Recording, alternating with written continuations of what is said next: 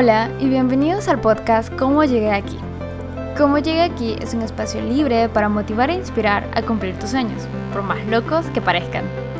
Yo soy Stephanie y seré que los acompañe por este camino, donde escucharemos experiencias, tropiezos y victorias de personas que se atrevieron a ser valientes.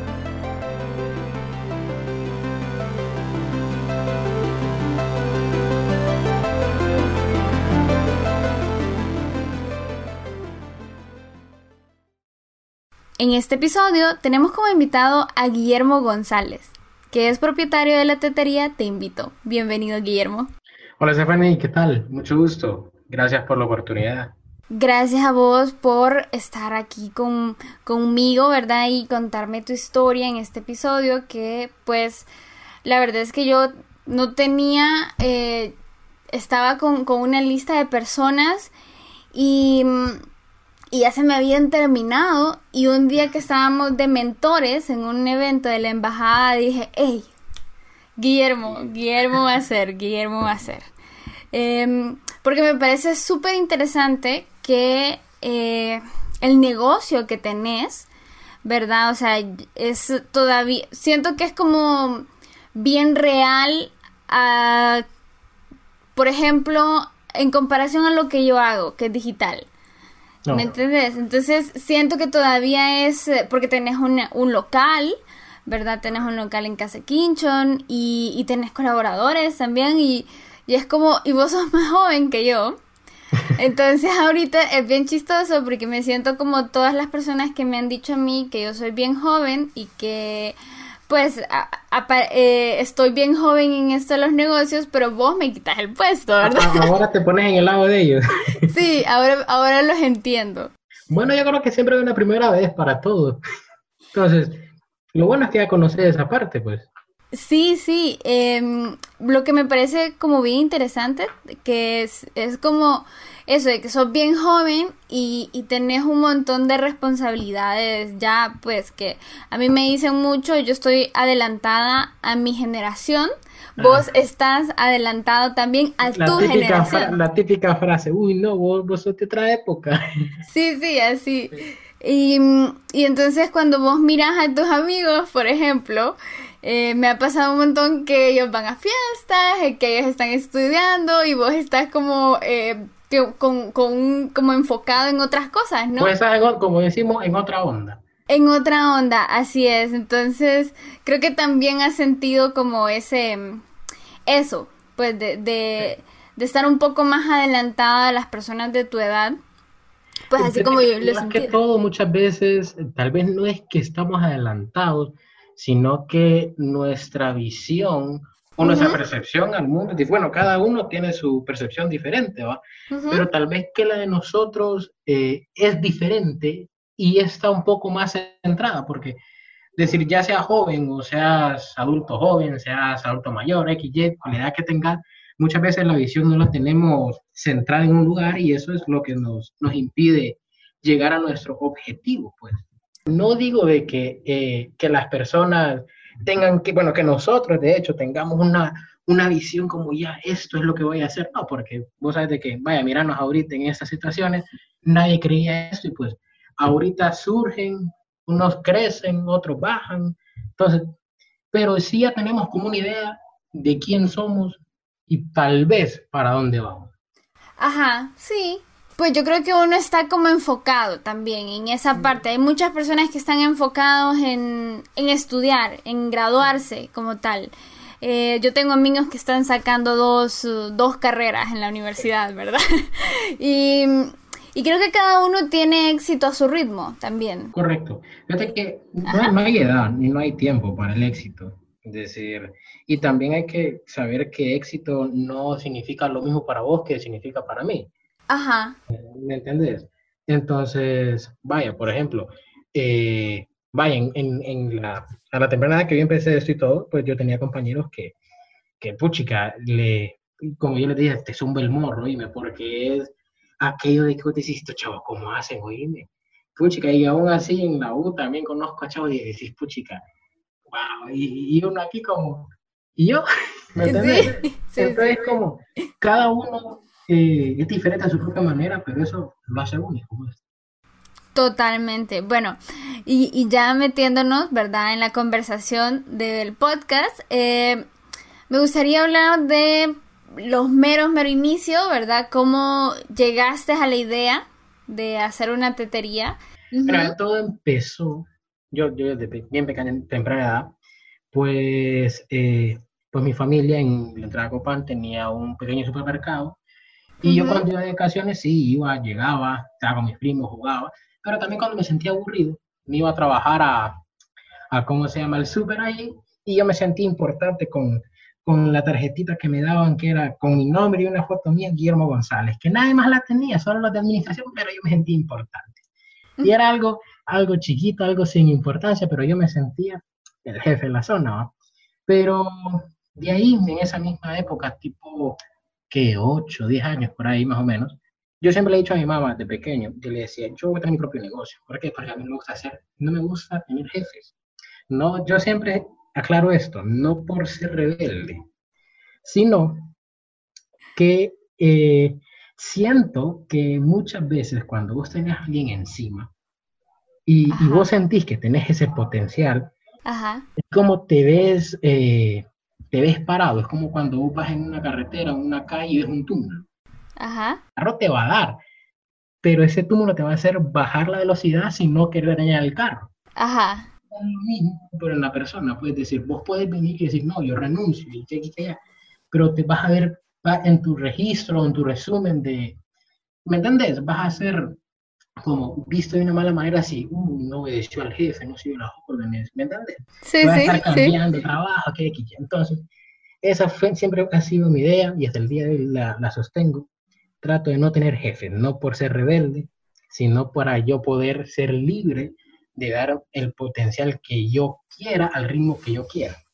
Porque no es lo mismo que vos lo hagas a tu manera y a tu ritmo que al ritmo y a la manera de otros.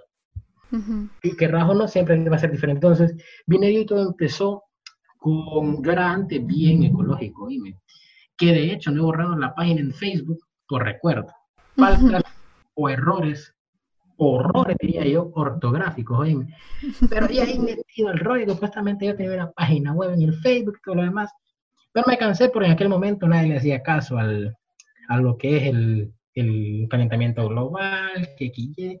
De ahí, ya unos, que unos tres años más adelante, me metí, seguí el rollo de, de cómo se llama, de, de esto de los sitios web, me llamaba mucho la atención los sitios web, las tiendas web, y decía, chica, yo venía y, y, leía, de hecho, en aquel momento pasaba leyendo una chava que era mamá, que tal vez ahora se encuentra un montón, que era mamá y tenía su propio blog y hacía dinero, y yo, y pues imagínate, así es fácil desde casa, y yo, joder, eso así yo, yo con esa mentalidad. me, me, literal, yo vine y me descargaba PDF de guía, y de hecho aquí las tengo, yo creo todavía, de cómo empezar un blog, los pasos que es que ya, me las, como digo yo, me las fumaba. Eh, me las leía, me las leía, me leía. Y eh, mira, primero, la primera que lancé, nunca la publiqué. La segunda que, que hice fue porque yo decía, pucha, vos sabés que ocupas un nicho de mercado. Entonces, decir que yo tenía la motivación, tenía la idea, pero no el nicho. Te escucha. Vale. La segunda que hice, la hice recetas de cocina. Pero yo en aquel, en qué época es decir, cocina y todo, dime, pero nada de un chef o algo para sacar recetas nuevas. Entonces me copié todo un libro de Vicky Morts, pero nunca la publiqué porque dije yo, puchica, si me agarran, me van a meter el copyright. En eso sí estaba yo claro. Y lo hacía porque era mi única manera de relajarme porque yo siempre he sufrido de insomnio, dime. De que pasaba las noches escuchando música, haciendo papá. Ah, luego eh, luego de eso, lo dejé, nunca me dio. Años después, vine, volví con las páginas web y en todo esto tenemos involucrado lo que, vamos a decir, a, a, la manera empírica, lo que es el diseño de páginas web, aprendí cómo usar AdSense, es decir, todo eso yo lo manejaba, a mi manera lo manejaba. y me, me, hice un bloque ya así más serio, y me, que yo decía, no, este va a ser la, va a ser el, lo va a ser lo máximo. No me dio. ¿Por qué? Porque mi nicho de mercado eran temas sociopolíticos.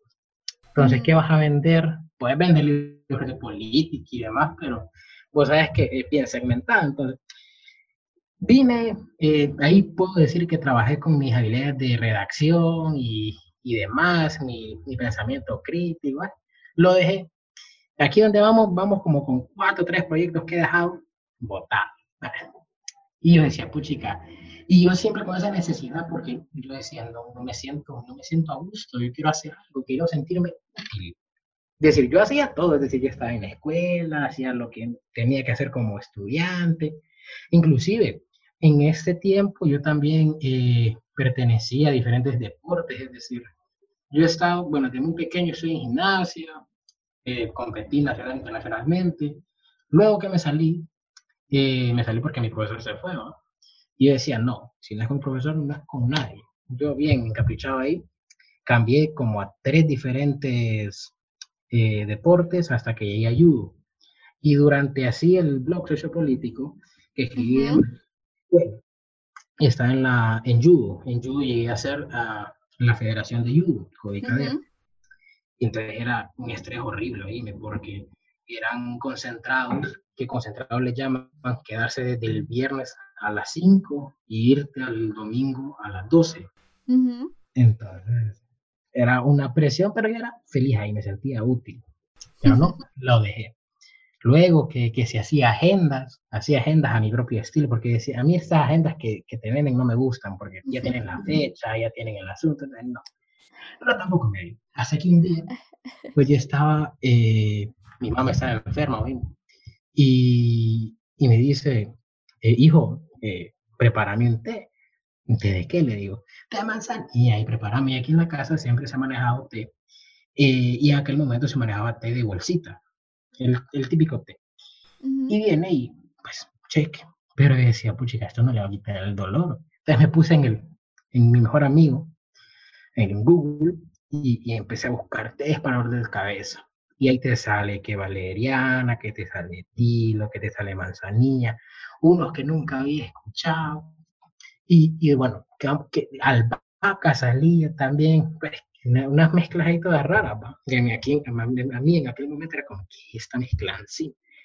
Y dije, bueno, si todas estas cosas sirven para el dolor de cabeza, si las combino, me van a salir igual, pues me va a salir un, remedio definitivo.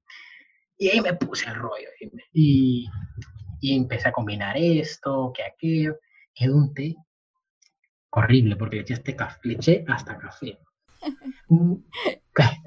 Un no un café, sino un té tan fuerte, tan horrible, que no sé si funcionó. Yo digo que funcionó. Yo me doy el mérito, pero no sé realmente.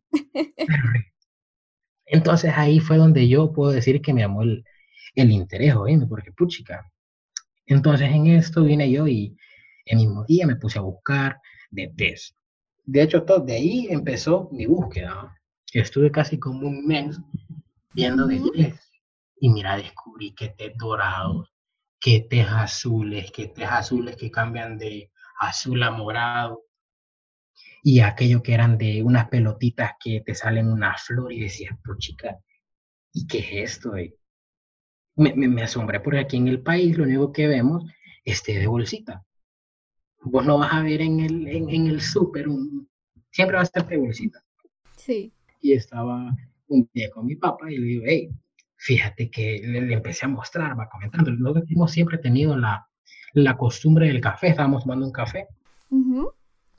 Y mira, le digo, entonces imagínate un sitio aquí, no, miento, aquí le estaba comentando solamente del té. Luego, en un viaje familiar que tuvimos la oportunidad de ir a México, las famosas tisanas. Ah, Ahí fue, ahí fue. Entonces yo quedé, porque una cosa deliciosa, es decir, aquellas frutas, el olor. Yo dije, estos chavos son fumados. Que consta, a mí la, palabra fumado no es que venís, bueno, de hecho sí, pero no que te fumas algo, sino, digamos que yo tengo que hacer, vaya, tus podcasts, vos venís y te la fumas tanto en tus podcasts que vos vas a hacer lo lo necesario para hacerlo, eso es fumar. Entonces yo decía, son fumados. Entonces yo le dije, ya cuando regresamos, le dije, días y días, pasaron, pasaron unos cuantos días, le dije, imagínate un lugar que sea de té en el país, una tetería. Entonces, está interesante, dice. yo a él ya le había expuesto todos mis proyectos, que el blog, que él ya tenía, ya tenía un recorrido. Y no, parece bien, me dice. Ah, sí, va, atractivo, le digo, imagínate. Aquí donde vos me preguntabas el nombre, imagínate, digo, es que este sitio, por eso digo yo que siempre es una chavacanada, pero es un buen, muy buen nombre. Eh, imagínate un sitio que se llame Te Invito. Ah, es decir, vos, te lo, lo dejas ahí y parece, ah, te invito por té. Pero no, la idea fue de que yo pensando siempre en lo grande, dime.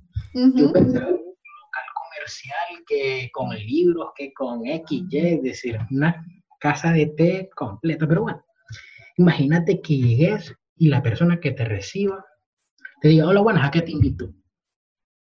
Ah, entonces ahí, ah. entonces era como que, que, vos te sintieras como a gusto, que te, sintieras cómodo. Y me dice, bueno, pues eh, pone a trabajar en, en, lo que es el logo, que aquí y allá, que de dónde traerías las cosas. Y me puse en eso. Pero todo esto nosotros no teníamos idea de abrir. Solamente la planeación. Es decir, yo te digo de que la que impulsó todo esto fue mi madre. Que en el mall multiplaza estaba dando unas vueltas del banco. Y dice, vénganse para acá. Hay una muchacha que, que está promocionando un lugar nuevo, Casa Quinchona macizo. Vino, eh, fuimos a verlo, nos llamó la atención. Te digo, desde, la, desde cómo planeamos iniciar en Casa Quinchón a cómo terminamos es muy diferente. Nosotros íbamos a empezar en una tuk-tuk. Ah. Entonces era, era bien extraño porque ya, ya cuando estaba ya, ya con la cabeza fría, se va a morir del calor, de la deshidratación, la muchacha o el muchacho que esté ahí. Porque imagínate, un lugar súper pequeño, con agua caliente. Sabíamos qué íbamos a hacer en el primer día. Pero bueno, terminamos en un, bueno, vos lo conoces, eh, en un pequeño espacio, en un kiosquito.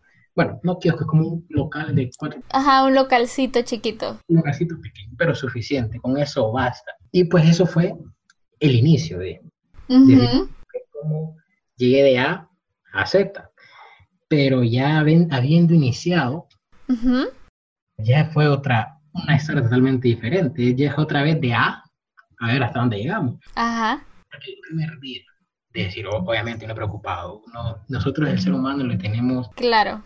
todo lo desconocido, y más nosotros, dime, de manera empírica.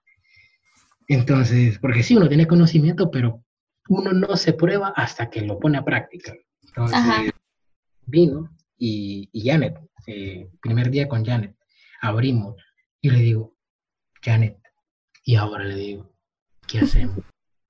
Así literal, ¿qué hacíamos? Primera vez, no tenía, es decir, teníamos conocimiento, pero la práctica nos hacía falta. Y mira, nos pusimos el primer té que nosotros hicimos, así para, para ya tenerlo preparado, eh, porque hay té que tenés que prepararlos así para ya tenerlos listos. Té de zacate limón. Uf, cállate, qué rico. Ese fue el primer té. Este es mi té favorito de ahí. Ah, bueno. Entonces vinimos y, y, como es el zacate limón, o cuando es en ollas, vos sabes que eso es un escándalo. Sí, uff. esa, como decir que es una herramienta una arma de estrategia, bueno, una estrategia crucial. Que eres cliente, así al momento, pones el limón. el olor se revolvió. Sí. Entonces, y ahí fueron. Entonces, así empezamos. Entonces, ya, ya fuimos agarrando un poco más la, la, lo que es la práctica. Pero yo te digo, los primeros días fueron complicados. No teníamos caja registradora, no teníamos POS. Entonces, todo a pequeña escala. Claro. Con una cartucherita, que con el fondo y con un librito anotando todo, todas las ventas para hacer el cierre. Mira, a mí me costó. Yo no soy amigo de los números. lo digo, no lo soy. Pero no sé cómo hicimos, pero salimos adelante. Ajá. Y pues esa fue pues nuestra historia. Y ya después le fuimos agarrando, que cómo automatizar procesos, que cómo hacer el té, que cómo atender. pero en sí, esa fue nuestra semilla. E, esa fue lo que es, podemos decir, la esencia inicial de Te Invito. Y de ahí, pues, obviamente, vos sabes que uno tiene una idea de cómo va a ser un negocio, cómo lo quiere, pero el que lo define es uno. Así es. Vos definís qué querés y cómo lo vas a hacer. Entonces, eh, sí, decir, esa es la historia de el, inicio del negocio. ¿Cuánto tiempo tiene Te Invito de, de, haber...? Te Invito ya va a cumplir lo que son, mira, desde la idea, tres años, pero desde que se fundó, así, desde ya que estuvimos a comercial, en un local comercial, dos años. Dos años, ah, ok. Y ese primer año, bueno, antes de hablar del año, háblame de ese primer mes que estuviste ahí. Eh, ¿Qué tal te fue? Pues porque me... Primer mes. Ajá. Pues mira, ¿eh? no te voy a mentir, todo mundo, cuando, imagen, yo digo que más el latinoamericano, nosotros estamos acostumbrados los latinos, que todo lo queremos de la noche a la mañana. Entonces, fue complicado porque hay que entender que las cosas muchas veces no es como uno, lo, como uno quiere, sino como va, se van desarrollando. Entonces fue complicado porque decir, eh, decir, vinimos y iniciamos, decir, nosotros iniciamos en el piso de arriba solos, solos, solos, solos. Cierto. Entonces vos mirabas la parte de abajo que se llenaba y demás, y mirabas la parte de arriba, que es decir, que era complicado que la gente llegara porque todo apagado, solo nuestro, es decir, uno se sentía como, pucha, ¿será que estamos haciendo lo correcto? Pero fíjate que para ser el primer mes no nos fue tan mal. decir, de hecho, fue, fue un mes crucial porque las pequeñas, las pocas personas que llegaron a comparación o que llegaba abajo, pues fueron, fueron eh, recorriendo, eh, eh, esparciendo la voz.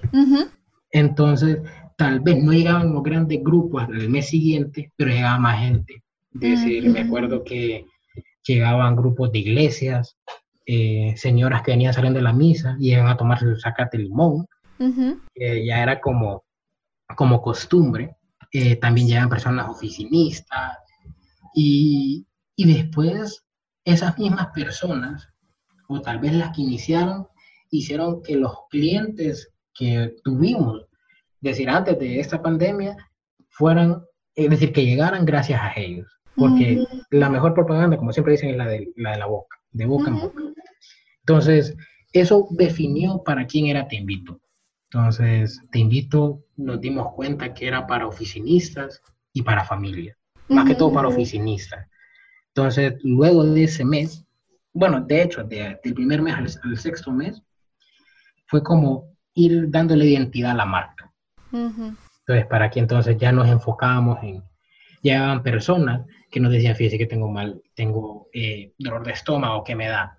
fíjese que tengo esto que me da. Inclusive, personas de casa Quinchón, porque ahorita estoy hablando de finanzas y de Secretaría de Salud, pero también de Quinchón, que también son oficinas, o sabes que bien llegan y es como, ¿qué tiene? ¿Qué me da?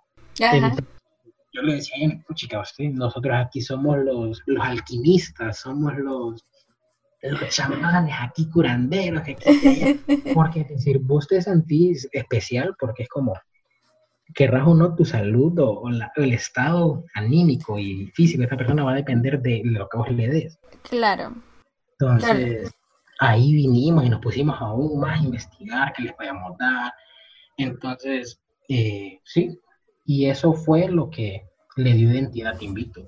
Y durante, ok, ahorita ya me decís que tienen dos años, entonces, eh, en ese año, en ese primer año, eh, ¿verdad? Donde pasó todo esto de empezar, descubrir, ser alquimista y aprender. ¿Qué fue lo más difícil en ese primer año? Lo más difícil. Eh, bueno, yo creo que hay varias, no te puedo decir una cosa así como esto fue lo más difícil, porque son un montón de cosas. Pero las cosas que yo te puedo decir de mi perspectiva, de la perspectiva del negocio, lo más difícil, que yo creo que muchas personas, tal vez al iniciar, eh, pues, ya sean proyectos propios o hacer algo de que no están acostumbradas a salir de zona de confort, es confiar en uno mismo, confiar en el proyecto. Porque como te digo, teníamos, así como de las poquitas personas, teníamos buena aceptación, pero siempre va a haber personas de que no les va a dar. Entonces, como, uy, usted, esto no les va a dar aquí, usted. Entonces, como quedas como, pues chica, no puede haber dicho algo mejor. ¿Me entiendes? Porque uno viene iniciando, entonces. Claro. Lo más complicado, confiar en uno y confiar en el proyecto.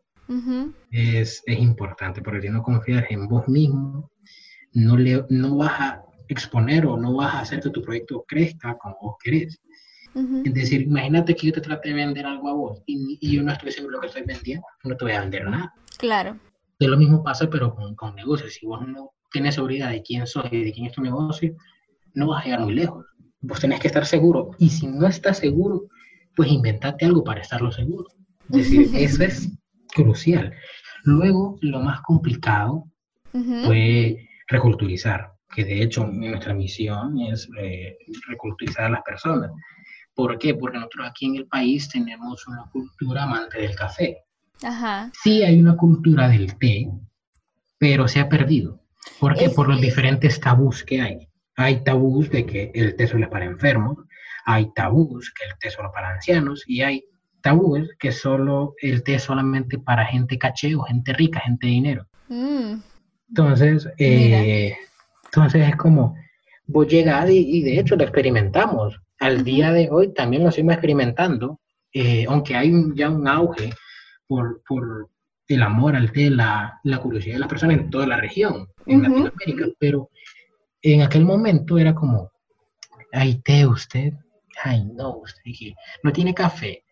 Entonces, una mentalidad, eh, no te puedo decir una mentalidad pobre porque no tienen, así pobre en cuanto a conocimiento. Creo que es más como, como tradición, ¿no? O sea, la gente a veces... Eh, no tanto, yo también creía eso. Ajá. Pero cuando vos te vas dando cuenta los motivos, porque yo decía, ¿y por qué no? Decir siempre, preguntar, ¿y por qué no? Eh, el porqué de las cosas. Yo vine y me di cuenta que las personas no toman té por, ay, fíjese que porque mi mamá tomaba café, yo tomo café. Ajá. Las personas no toman té, o muchas veces no hacen las cosas por experiencias, ya sea por las experiencias que uno haya tenido, es decir, yo mi persona, o una experiencia que fulanito me contó a mí, entonces yo tengo miedo que me pase eso. Mm. Pues es que, como no hay, desde no existía un lugar, era como el té es feo. Es feo. Ay, no, usted que eso es feo. Eso es puro sacate usted. No, pero pruébelo. Entonces, no, es que, es que, eso es feo, yo sé que es feo, pero si no lo ha probado, le digo. Fíjate que el, eh, creo que en eso es, es bien interesante. Mira, hasta hace como un año, así, un año, yo descubrí el, el té zacate limón en, un, en un viaje que tuve con eh, mi comunidad emproísta. Y entonces fuimos a una casa y a, hacer una visita y la persona de la, la, dueña de la casa nos ofreció té zacate limón. Yo en mi vida jamás lo había probado. Con una rosquillita, así, adentro. Ay, es que yo dije, ¿qué es esto? Porque nunca en mi vida lo había probado desde entonces ya no puedo, ya no puedo dejar de, pedir como, ay, sácate limón. Y así como a veces eh, creo que yo llegaba solo por eso, a, por el sacate limón. Muchas veces, hey Stephanie, ¿qué querés? Ah, está, sacate limón, está bien, ya te lo subo. Sí, cabal. Entonces, y fíjate que, muy buen, bueno, un consejo mío, que te lo digo, no sé si será sano, pero Mira, eh, en el zacate limón, a mí lo que me cae mal es que muchas veces las rosquillas se deshacen. ¿Vos has visto las rosquillas que usan, que son gigantes? Ajá. Para lo que son las, las rosquillas en miel. Eh, sí, sí, sí, sí. Que son así, súper grandes. Ajá. Esas cosas no se deshacen, oíme. Vos las puedes dejar ahí un minuto, no se deshacen. No, como te digo, no sé qué tan sano sea comerse eso con zacate limón, pero qué rico, es rico. no tienes que tener la preocupación que se tiene eso. Es rico, sí, totalmente. Pues siguiendo hablando de ese primer, hablando, seguimos hablando de ese primer año y vos, tanto como Guillermo como la tetería, ¿qué miedos eh, venciste en todo ese proceso? Porque yo creo que es un proceso en donde tiene, uno tiene miedo, pero lo va haciendo con miedo, pues. Decir, es, es como poner los pantalones y seguir, pues mira, ¿eh? La miedos, pues como te digo, primero el miedo de uno mismo porque muchas veces no nos creemos capaces. decir, vos muchas veces puedes saber, puedes tener el conocimiento y todo, pero muchas veces lo que nos detiene somos nosotros mismos. Eso es como, ¿será que lo voy a hacer? ¿Será que lo hago bien? ¿Será que le va a gustar?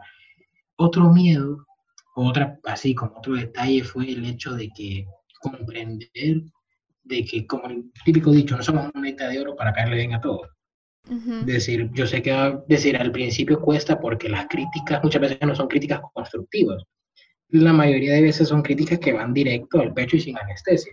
Sí. Entonces es como, ah, decir, aprender a que tenés que vivir con ese dolor y, y al, ver, al verlo de una manera positiva, decir, este chavo esta chava me dice esto por este motivo. ¿Qué hago para cambiarlo? El otro miedo es el miedo de el, la, incertidumbre, en decir la incertidumbre, que es uno de los peores miedos, tanto como, como vos como persona, como como empresa o lo que vos querrás. La incertidumbre de qué soy, qué voy a hacer, qué, me, qué, qué hago si pasa esto. Decir esa incertidumbre, ¿a, a dónde voy? Eso es como, ¿a dónde? ¿A dónde voy? Eh, entonces, eh, sí, y luego, decir, tuvimos por la oportunidad de, de se me brindó una oportunidad por ser bien joven al, emprender. El que inició todo fue Great Media. Eh, ah, sí? Sí, sí, tenemos un episodio con Moisés en el podcast también. Correcto, entonces Moisés vino y, y le llamó la atención que también eh, el cliente que vino y compraba zacate o pizarra, y de vez en cuando, de mate, café, pero ahí cuando él quería dar sus gustitos, iba a tomarte. Y dice, fíjese que estamos con un nuevo proyecto, dice creando historias de personas y, y nos interesa ver si ustedes quieren, quieren que hagamos un estudio. Bueno, yo no me quejo, dime, decir algo nuevo. Entonces eh, empezamos, hicimos la historia, que de hecho ahí todavía sigue. Y te lo digo yo, del Guillermo de ese año al Guillermo de hoy, o al Timbito de ese año, el Timbito de hoy, me da, a mí me da como risa oírme, porque hay un montón de, de, formas que hacíamos las cosas o, o de cómo hablaba o tal, de, de, algo que hacía que me da risa. Me da risa, pero no como, ay, no, que no, no, sino como, pucha, este era yo y en aquel momento lo veía bien. Ajá. Eso creo que es algo que también vos vas aprendiendo.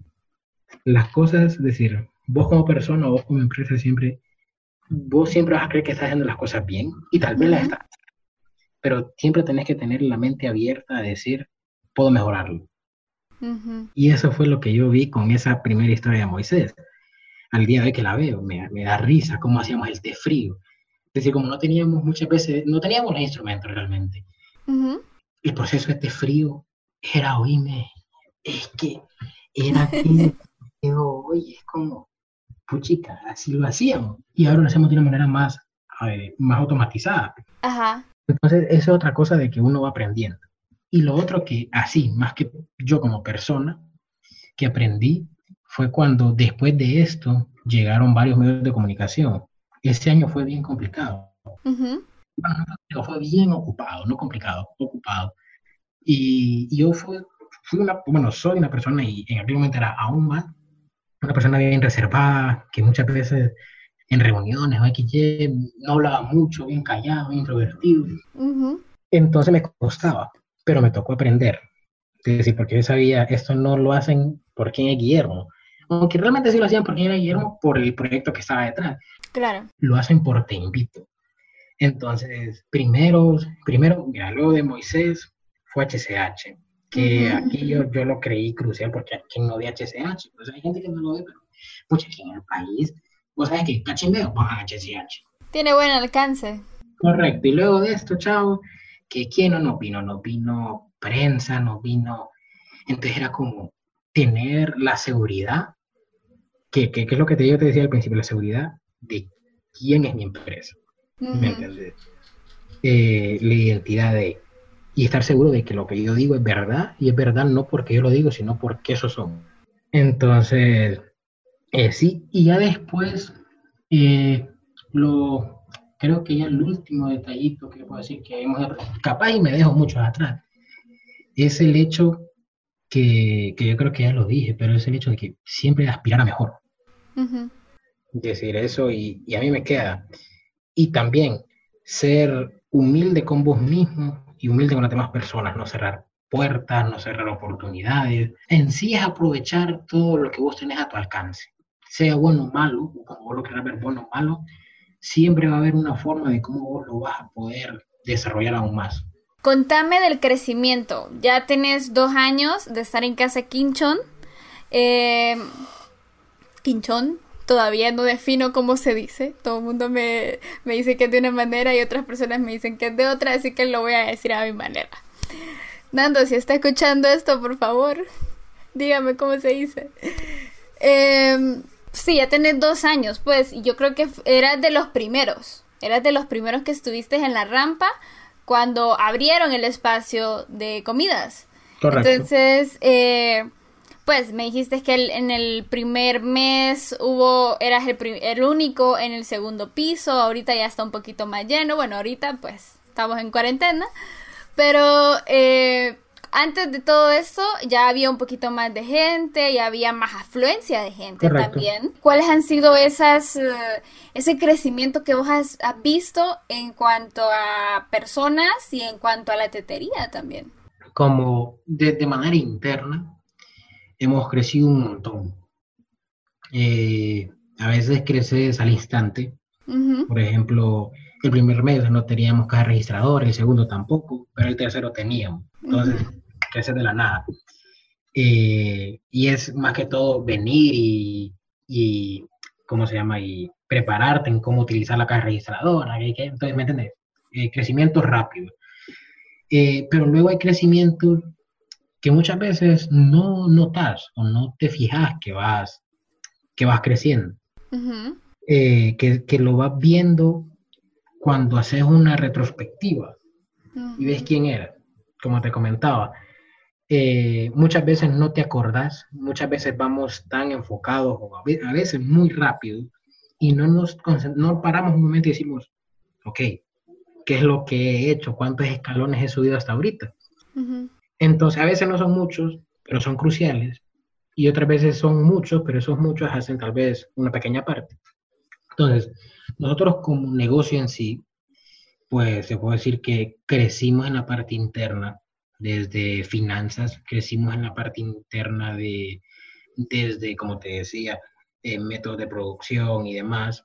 También crecimos como personas, mm. porque no, no, no, no, no somos los mismos.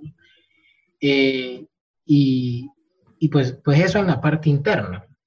Ya en la parte externa, el negocio creció con, con un nombre, que yo te digo. Eh, es decir, yo me siento agradecido con la oportunidad que se me brindó en diferentes medios y en diferentes oportunidades para que el negocio de una u otra manera agarrara un nombre, que muchas veces es lo más complicado en una, una compañía. Tal vez no es súper reconocido, pero ya es como, ah, sí, aquel men, yo lo conozco. Entonces, eso ya eh, fue un crecimiento y que aún todavía seguimos impulsándolo, pues no es que hemos parado. Eh, también crecimiento es en la lealtad o en la confianza más que todo del cliente. Que muchas empresas no se concentran en esto, o tal vez se concentran, pero bueno, ahí lo vamos a dejar de lado, dicen. Entonces, eh, eso es importante.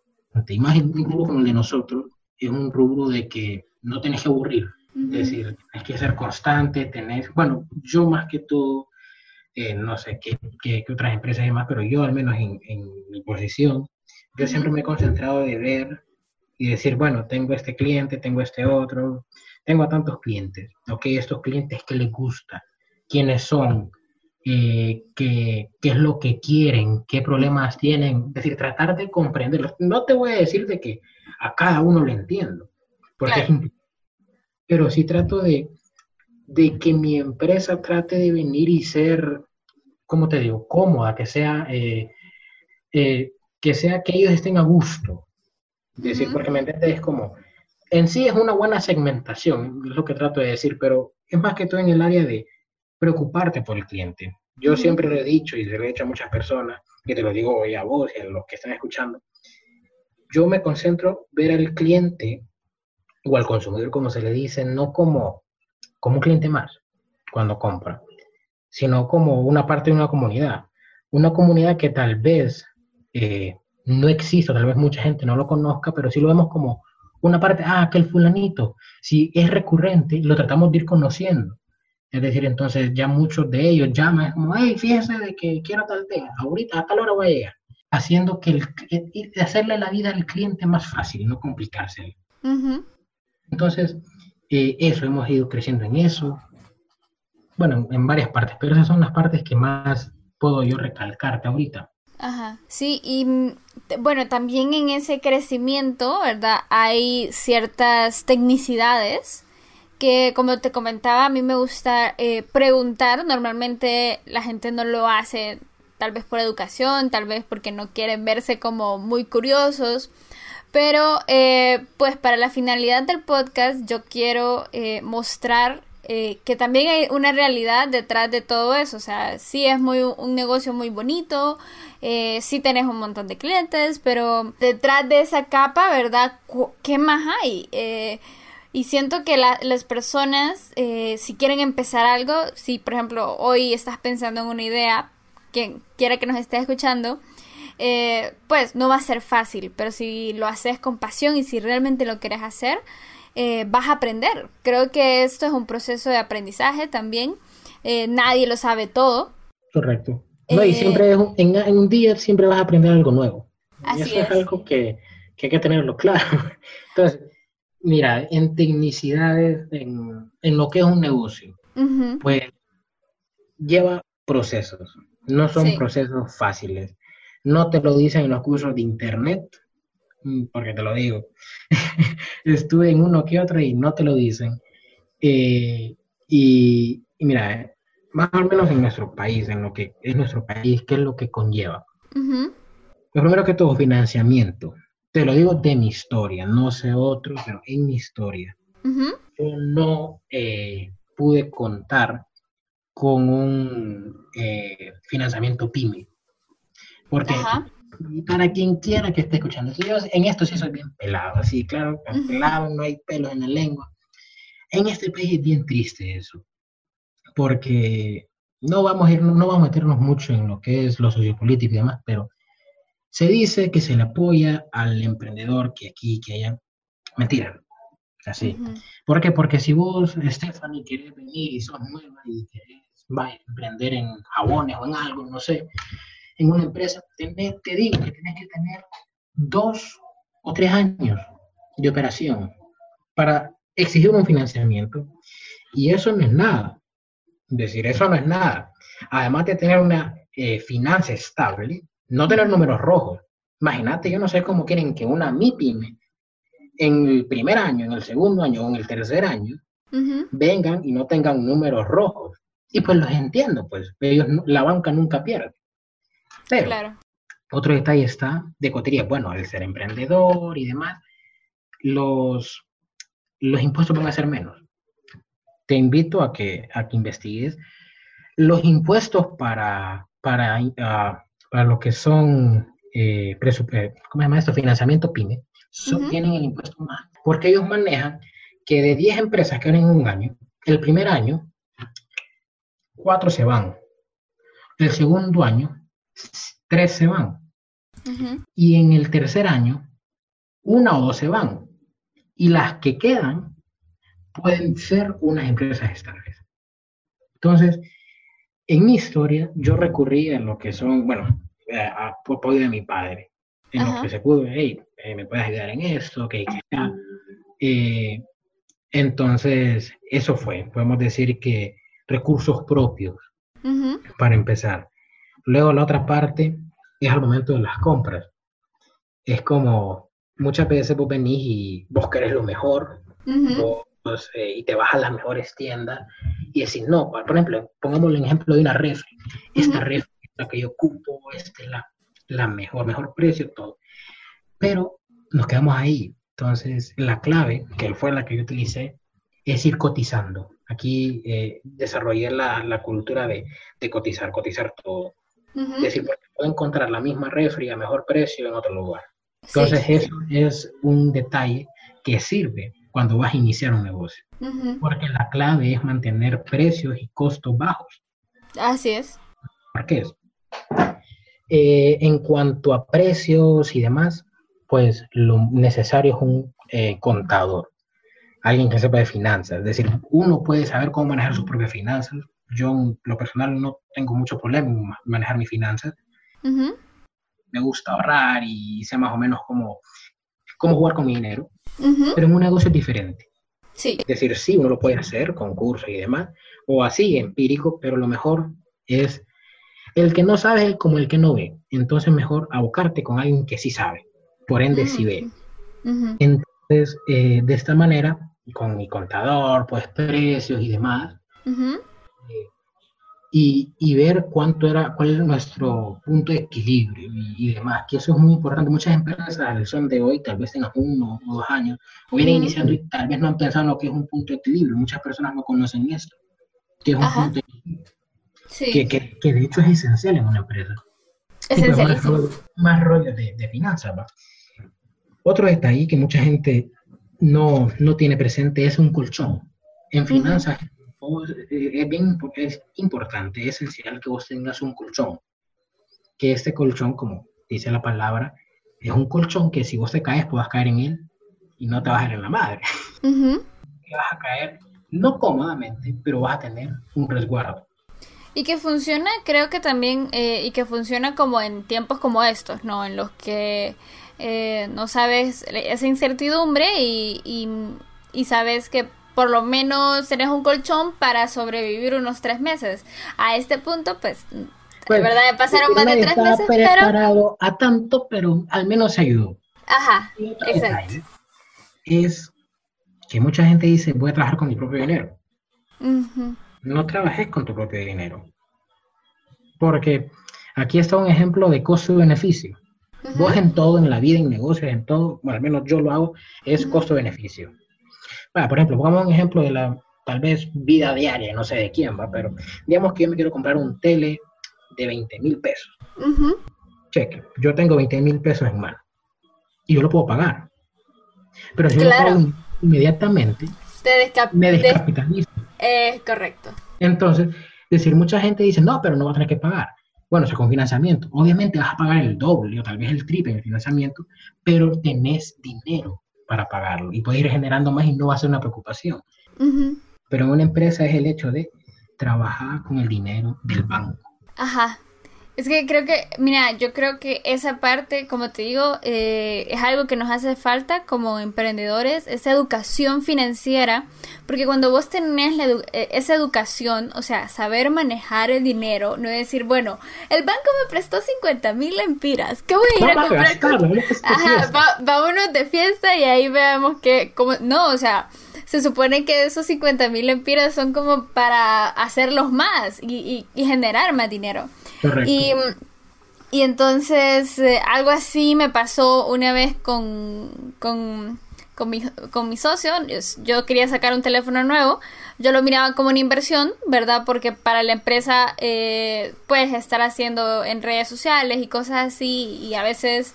Eh, pues no andábamos la cámara, entonces yo decía, bueno, con mi teléfono y el teléfono tiene buena cámara y todo lo demás, entonces yo lo miro como una inversión. Pero me dice, ay, pero ¿por qué no lo pagas de un solo? Yo le digo, mira, es que si lo pago de un solo es un montón de dinero que lo voy a, me voy a deshacer de él y no lo voy a recuperar. O sea, no lo voy a, no, lo voy a recuperar instantáneamente. O sea, no es que mañana. Es decir, no es que gasto, es una inversión, pero tenés que saber hacer la inversión. Exactamente. Entonces, por ejemplo, yo dejo ir 10.000 lempiras hoy, decir una cosa, y mañana no es que me van a caer esos 10.000 empiras y voy a hacer como que voy a hacer, no, funciona así, le digo. Eh, y entonces estamos como en eso de, ay, pero vas a tener una deuda, que no sé qué, pero prefiero, le digo, pagarlo con lo que vamos a ir, con lo, la entrada mensual, ¿verdad? Que eso ya es distinto a tocarlo del colchón que tenemos, por ejemplo. Sí. Entonces, que nos va a costar más volver a recuperar lo que ya teníamos, etcétera, etcétera, etcétera. Que irlo trabajando. Pero eso no lo sabíamos antes. Y pues como no lo sabíamos antes, gastábamos el dinero y de la nada ya no teníamos nada. Pues somos, somos, sí, así, así mero, como el meme. Em, y entonces, cuando a mí me explicaron todo eso, yo o sea, yo me quedé incrédula, pero creo que una empresa sí debería de trabajar, por lo menos una empresa, tal vez eh, directamente personas, a menos que pues sea yo creo que te digo que te puede, te puede funcionar. Que, que sea muy organizado. Ajá, pero exacto. tenés que saberlo. Tenés que saberlo manejar, pues, porque, por ejemplo, una tarjeta de crédito, yo siento que es una mm, es una herramienta, Una eh, es una responsabilidad que si no sos muy cuidadoso, Consciente. se te puede salir de las manos. Sí. Eh, y, y ya cuando se te sale de las manos es como una bola de nieve que no, no para. Que y, no para. Y te va a ir a dar en la cara en un tamaño gigante. Correcto. Entonces, em, sí, o sea, yo creo que esa parte de, del dinero es una cosa bien delicada. Eh, Fíjate que hay otra parte importante. que yo eh, personalmente, yo digo que existen tres modelos. Voy a omitir los nombres por, por razones de, de mantener la paz. Dale, no dale. que sea despectivo ni nada, ¿no? Pero eh, a muchas personas les puede resultar molesto. Va. Te voy a decir estos tres modelos. Pongamos el modelo 1, modelo 2 y modelo 3. Que el estos modelos los encontramos en el mundo. Ajá. diferentes países y en diferentes países vas a ver, te voy a dar diferentes países para que vos veas la manera de pensamiento y que veas que encontrar estos modelos.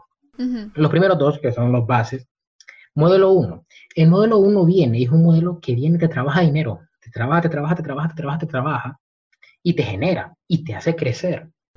Pero, es decir, crece y va destruyendo a su paso. Luego, es el segundo modelo. El segundo modelo es que es igual que el primero, te genera, te genera, te genera, te crece, pero va creciendo con su alrededor.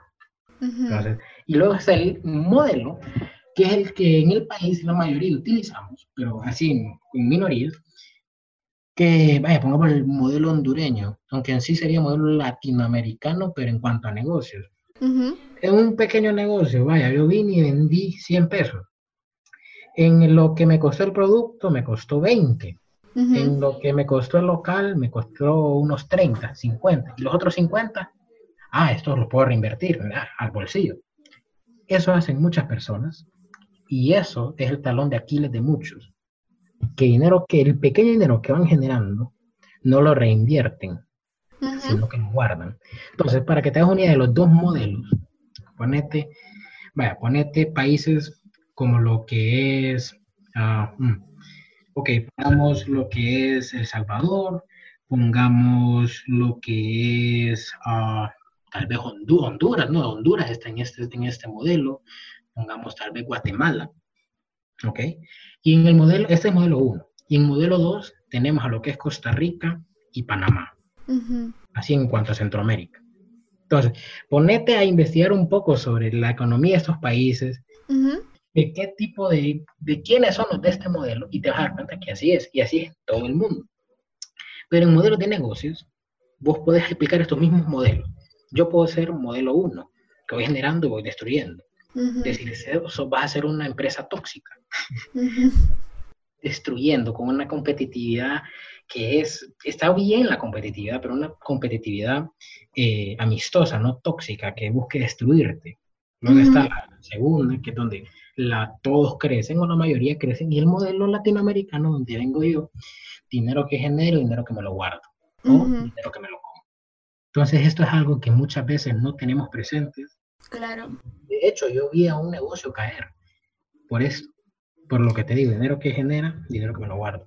Sí, de hecho, eh, pues creo que es algo que podemos ver alrededor y, y creo y creo realmente que también viene con esa educación financiera que nos hace falta. Y, y, en co- y también viene la parte que decir, bueno, eh, voy creciendo, pero también voy destruyendo. Em, está lo de, bueno, es que la persona que está allá al otro lado, a, a- a una calle, por decir una cosa, eh, lo está, está vendiendo ese producto a 50 lempiras. Yo voy a vender el mismo producto, pero, Pero menos. a menos. Ajá. Y tal vez no es tu rubro, pero lo metiste solo para vender. Exacto. Exacto. Entonces, eh, he visto casos de personas que son así.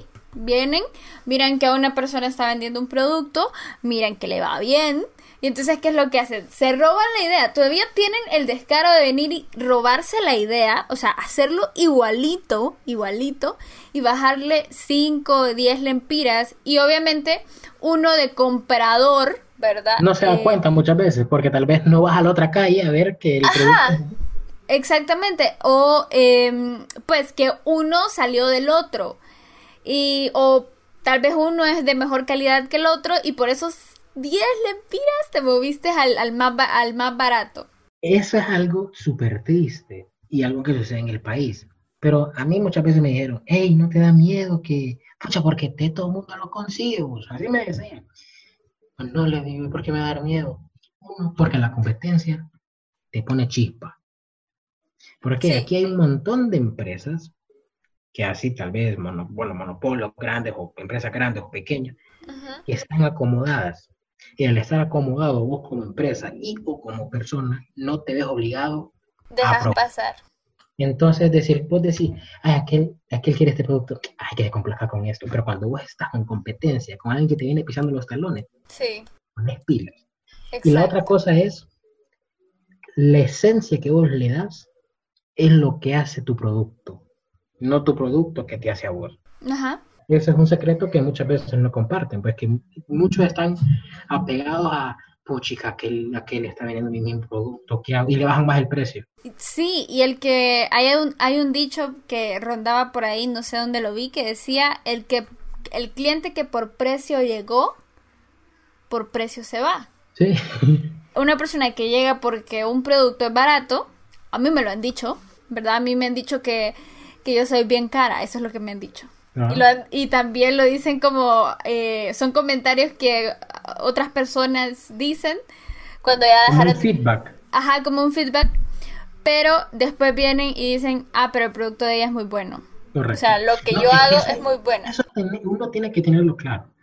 Que vos cuando pones un precio no es a lo loco, es como, ay, vamos a ver, 100 pesos. No, sino de que lo que vos, vos tenés que asegurarte que lo que vos vendés Claro. Eh, es lo que la persona está pagando por. Claro, claro. Y me ha pasado también que eh, viene alguien, me cotiza, me dice, uy, no, no puedo pagarlo, se va con alguien más barato Y después vos regresas y, y usted- después regresa porque le hicieron un cagadal. Lo vamos a decir así, porque he arreglado, he arreglado un desastre, desastres. Entonces, em, pues esa parte, eh, como te digo, yo, yo decía, puchica, de verdad, ¿será que lo estoy dando muy caro? Pero es porque las demás personas, o sea, por ejemplo, diseño gráfico, que es lo que hago, ¿verdad? Y con, con Interestelar, página web y todo lo demás, hay mucha competencia. Entonces, así como puedes encontrar redes sociales a mil empiras, a cinco mil empiras, a diez mil empiras, pues hay de todos los tamaños y formas, pero pues como hay mucha competencia, entonces también el trabajo se devalúa un montón. Eh, los diseñadores por pues por necesidad bajan mucho sus precios te encontrás un logo a mil empiras No, y- y vos sabés algo importante con ustedes los diseñadores, que aquí en el país no hay ningún ente que los proteja. Es decir, Exacto. aquí los médicos, los médicos, los abogados tienen empleo, pero ustedes no tienen. Entonces, esto es un arma de doble filo. ah Porque claro puedes joder o muy alto o por, o por el cliente de y subordinar y decir, vaya, está bien, te lo doy a tanto. Por necesidad, que eso es algo que muchas veces no, no se habla, que muchas veces uno hace las cosas por necesidad. Es triste en un país claro cuando estás trabajando por necesidad.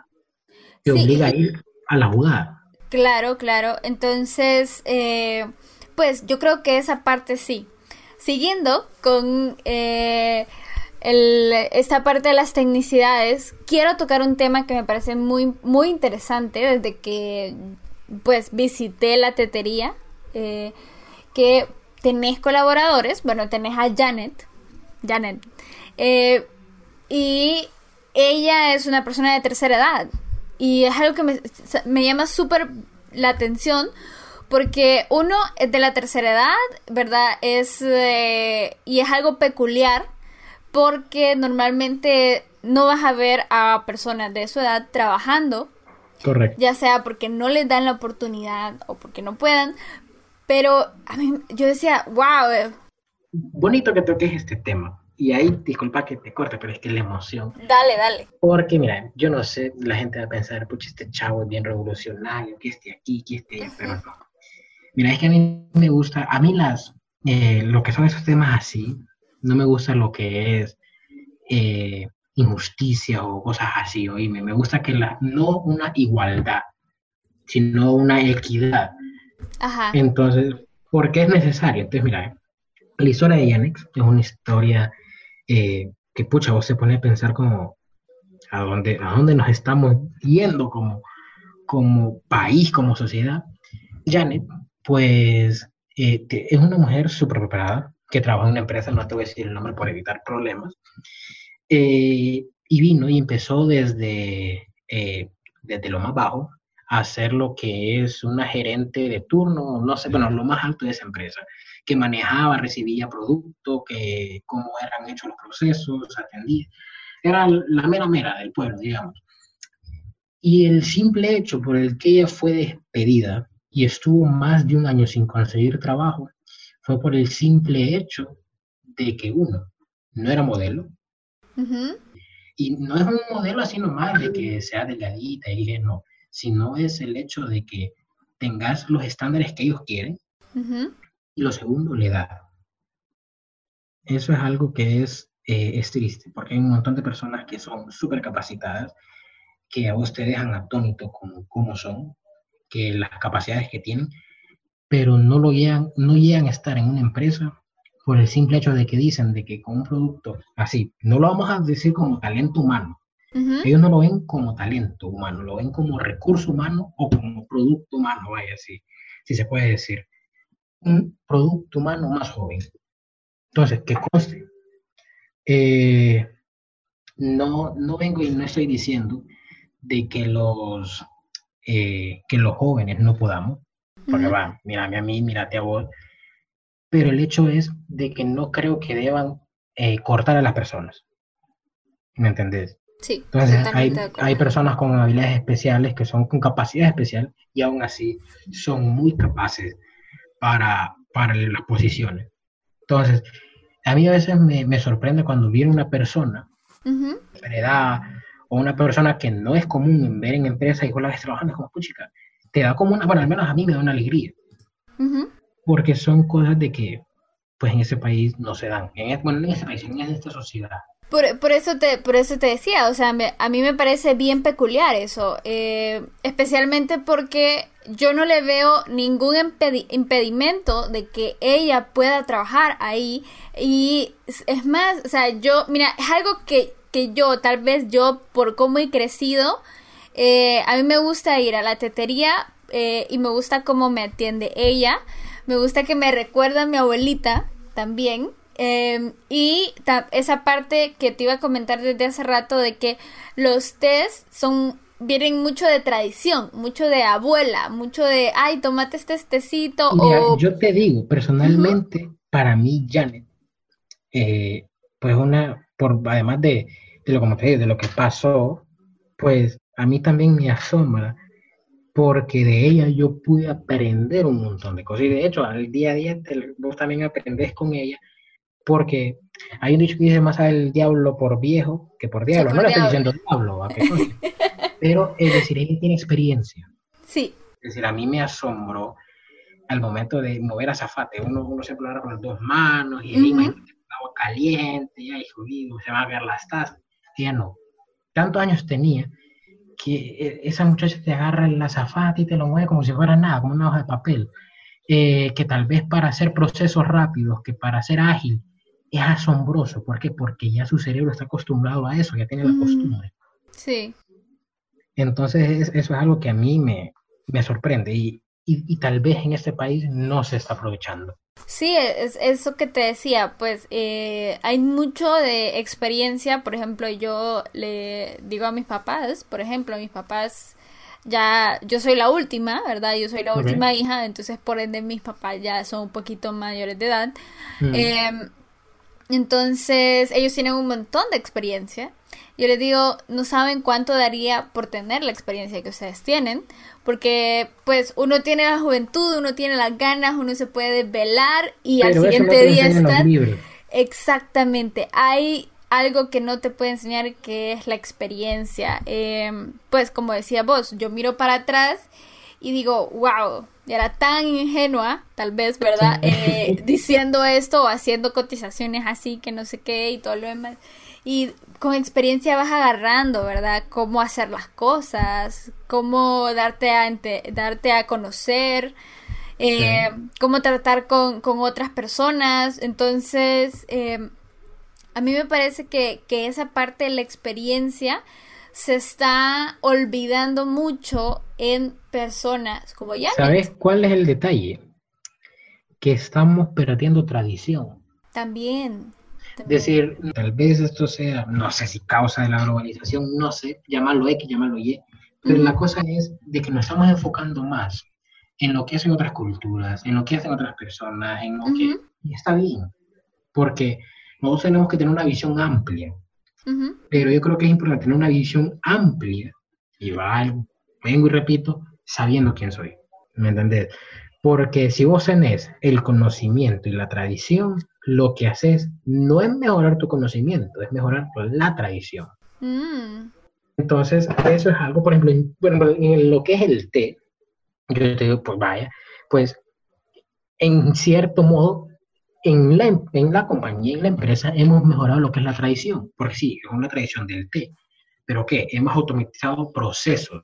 Y qué cosa, aquí no le quito lo que es el valor del conocimiento, porque, decir, a vos en este mundo te pueden quitar todo, menos lo que vos tenés en la cabeza. Sí. Entonces, eh, entonces eso es importante. Entonces, es como, eh, por ejemplo, en, China, bueno, lo que es la cuna del té China, pues no viene en lo que es un, eh, medida para el té caliente, medida para el té frío. Haría o este caliente o este frío. Pero si este caliente, no es que lo vas a hacer 2 gramos, 2.8, 3, 4 o 4 cucharadas, nadie decir es, ¿lo sentís muy suave? Échale más té. ¿Lo sentís muy fuerte? Échale más agua. En lo que esté frío, ellos tardan, hay, lo que ellos le llaman eh, sopas. Hay una sopa de ciruela agria, que es uno que yo he hecho, que tardas dos horas haciéndolo y después lo, te lo tomas como jugo de Jamaica. Y eso para ellos esté frío. Entonces, ¿qué? Tal vez nosotros hemos modificado lo que es este proceso y es como de lo caliente lo hacemos a frío manteniendo la esencia, manteniendo el sabor, pero con la tradición. Entonces es algo que, decir, tanto en escuelas, tanto en universidades como sociedad, deberíamos enfocarnos en mantener la tradición expandiendo nuestro conocimiento. Es decir, la, experiencia es el mejor conocimiento. Y sí, no le quito crédito a los libros, no le quito los créditos a nada, pero hay mucho, muchas cosas que vos las vivís y las aprendés por experiencia y, después creo que la experiencia se vuelve ese conocimiento que hablamos de los libros, ¿no? Es que fíjate que, si, te, pones a pensar, si te pones a pensar el conocimiento, es experiencia. Ajá. Es que sí es eso. Estamos bien filosóficos, hay que... pero sí. Pero no, es cierto, es cierto. A, veces, a veces yo me hago esas preguntas y tiene sentido, pues, porque... Ponete en la medicina. Si vos te pones a, ¿cómo, ¿cómo, será una cirugía? La cirugía no fue más que, ¿saben qué? Hagamos cirugía. No. Viene y dijo, hagamos autopsia, donde no era permitido. Sí. Y vino y se dio, se dio cuenta que la enfermedad del costado, que es conocido como el apendicitis, se podía curar abriendo al chavo y cortando el apendicitis. Entonces, que luego de eso se van los libros. Si vos ves, en los libros de medicina vos ves tomo 1, bueno, versión 1, versión 2, versión 3. ¿Por qué? Porque son conocimientos de personas que han visto y han dicho, este proceso está mal o este proceso puede ser mejorado. Y eso lo ponen en los libros. Entonces en sí no estás un conocimiento universal, sino una experiencia de una persona o un grupo de personas que experimentó eso. Pero no implica que vos te vas a basar en, la, que eso va a ser un, un acción. No, sino de que eso es tu base, es tu llave y vos abrís la puerta y después te metes vos más. Sí, Sí, mira, es que está, cuando, cuando vos estabas hablando de eso, yo decía, bueno, pero ¿qué pasa con las personas que escriben sus experiencias y después las prueban y después la, las aprueban y todo lo demás? Y yo decía, ah, entonces es un ciclo vicioso. Es como, mira, eh, ¿qué, qué son los chefs? Ah, más, así más, más fácil de comprender. ¿Qué son los chefs? los chefs son a base de recetas. La receta es alguien que un maje que vino y dijo, bueno, ¿qué puedo cocinar? Ah, pues, vámonos aún más fácil. Que yo me, me puse a pensar, ¿qué estaba pensando? El chavo, la chava, descubrió la leche. No sé qué le estaba pasando por la cabeza, pero ahora todos tomamos leche como que si fuera algo normal, pero en aquel momento era como, ¿de dónde por casa con la leche? ¿Entendés? Entonces, yo siempre he dicho que hay que irnos más allá de lo que vemos, de lo que sabemos. Y siempre, ¿por qué? ¿Por qué? Y eso como persona y como empresa te va a hacer crecer. Totalmente. Bueno, eh, ya para ir terminando, Guillermo, tengo una consultita. Eh, ¿Cómo miras a Te Invito de aquí a cinco años? Yo creo que ya eh, has tenido un crecimiento increíble. Eh, pues hay proyectos interesantes que me mencionaste, no los voy a decir ahorita porque yo creo que va, tenés como todo tu, tu detrás de todo eso una sorpresa.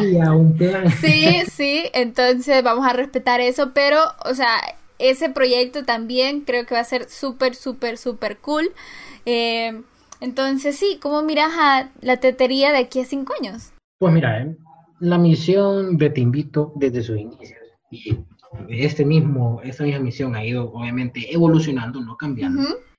Primero que todo, reculturizar.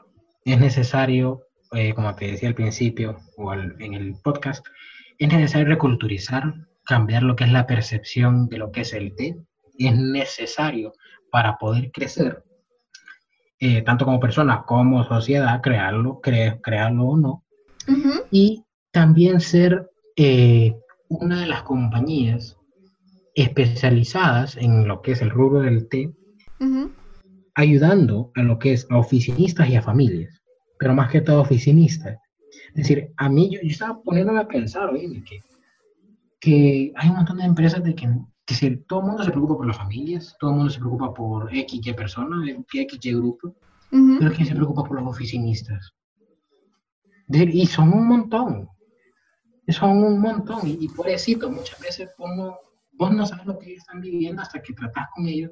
Claro. Muchas veces están pasando un mal momento, simplemente quieren relajarse, salir un poco de la realidad y no pueden. Entonces, yo quiero ser que, que te invito a ser esa llave a un bienestar natural en lo que es el té. El té, bueno, que en sí las tisanas son consideradas una fitoterapia, muchos tienen lo que son eh, efectos saludables en la, en la salud, entonces, bueno, valga redundancia, pero eh, sí, quiero ser, quiero que te invito sea esa empresa que las personas vengan y digan, hoy o ahorita voy a poder tomar un respiro. Uh esta ayuda. Y también que eso como externo, pero como interno, que las personas que nos han venido acompañando en este, en este rubro no queden haciendo más como un colaborador más, sino que formen parte de la familia y, crezcan con nosotros, porque eso es importante, no dejarlo de lado. Al igual que las personas, no, al consumidor no verlo como un cliente más, sino como un miembro nuevo que se está uniendo y está buscando una ayuda. A veces sí, entiendo que hay ayudas profesionales como psicológicas, médicas, etcétera, pero que pues nosotros podemos ser una burbujita de aire en ese estar de ese día. en sí es este invito y verlo crecer como una empresa de, de té de hoja suelta de especialidad a un precio, eh, a un precio accesible. Entonces, en sí es este invito. Ok, y para finalizar también, me gustaría que compartieras un consejo para alguien que quiere emprender o que tiene una idea y, o que ya está emprendiendo también. El consejo que yo puedo dar y he dado y lo he aplicado, es lo más importante que eh, yo lo he aplicado y he visto que me funciona y le puedo funcionar a alguien más, es el triángulo, el triángulo de la vida. En la vida hay un triángulo. Y ese triángulo es el que quiere, puede. Y el que puede, lo hace. Entonces, si vos querés, vos tenés la disposición. Entonces, si vos querés, vos vas a poder. Y si vos vas a poder, vas a buscar en el cielo y en la tierra manera de cómo poderlo hacer realidad. Entonces, obviamente no va a ser fácil. pero lo importante no es desmayar, no hay que desmayarse, hay que seguir adelante y seguir con la frente en alto. Saber de que eh, si nosotros no lo hacemos, alguien va a venir, lo va a hacer, eh, lo que nosotros tenemos en planeado lo, va a hacer, lo va a aplicar. Y si ya hay alguien que lo esté haciendo, no verlo como una competitividad de lo va a destruir este maestro, no, sino voy a ser mejor que él. Entonces, y siempre siguiendo, el que quiere puede y el que puede lo hace. Excelente. Muchísimas gracias, Guillermo, por compartirme tu historia, por estar hablando hoy conmigo. ahí estuvimos hablando de cosas filosóficas y, de todo un poco, pero sí, definitivamente. Pues gracias también por la disposición, ¿verdad? gracias por la invitación. Eh, pues hablar de uno a veces no es como tan fácil, especialmente si, si sos introvertido, dicen por ahí, yo no te creo. pero, Bueno, Guillermo, entonces eh, no sé si quieres compartir también eh, dónde te pueden encontrar, dónde pueden encontrar a Te Invito. Bueno, eh, pues en redes sociales tenemos en Instagram Te Invito 18 y en Facebook eh, Tetería Te Invito. Y, y pues ahí estamos planeando cosas nuevas ahorita para distraernos un poco en lo que es la cuarentena y que las personas se puedan entretener muy pronto. Vamos a ver cuando lo sacamos. Entonces estés pendiente. Uy, ya quiero ver yo qué es eso. Bueno, entonces sí, una vez más, gracias y nos vemos en el siguiente episodio.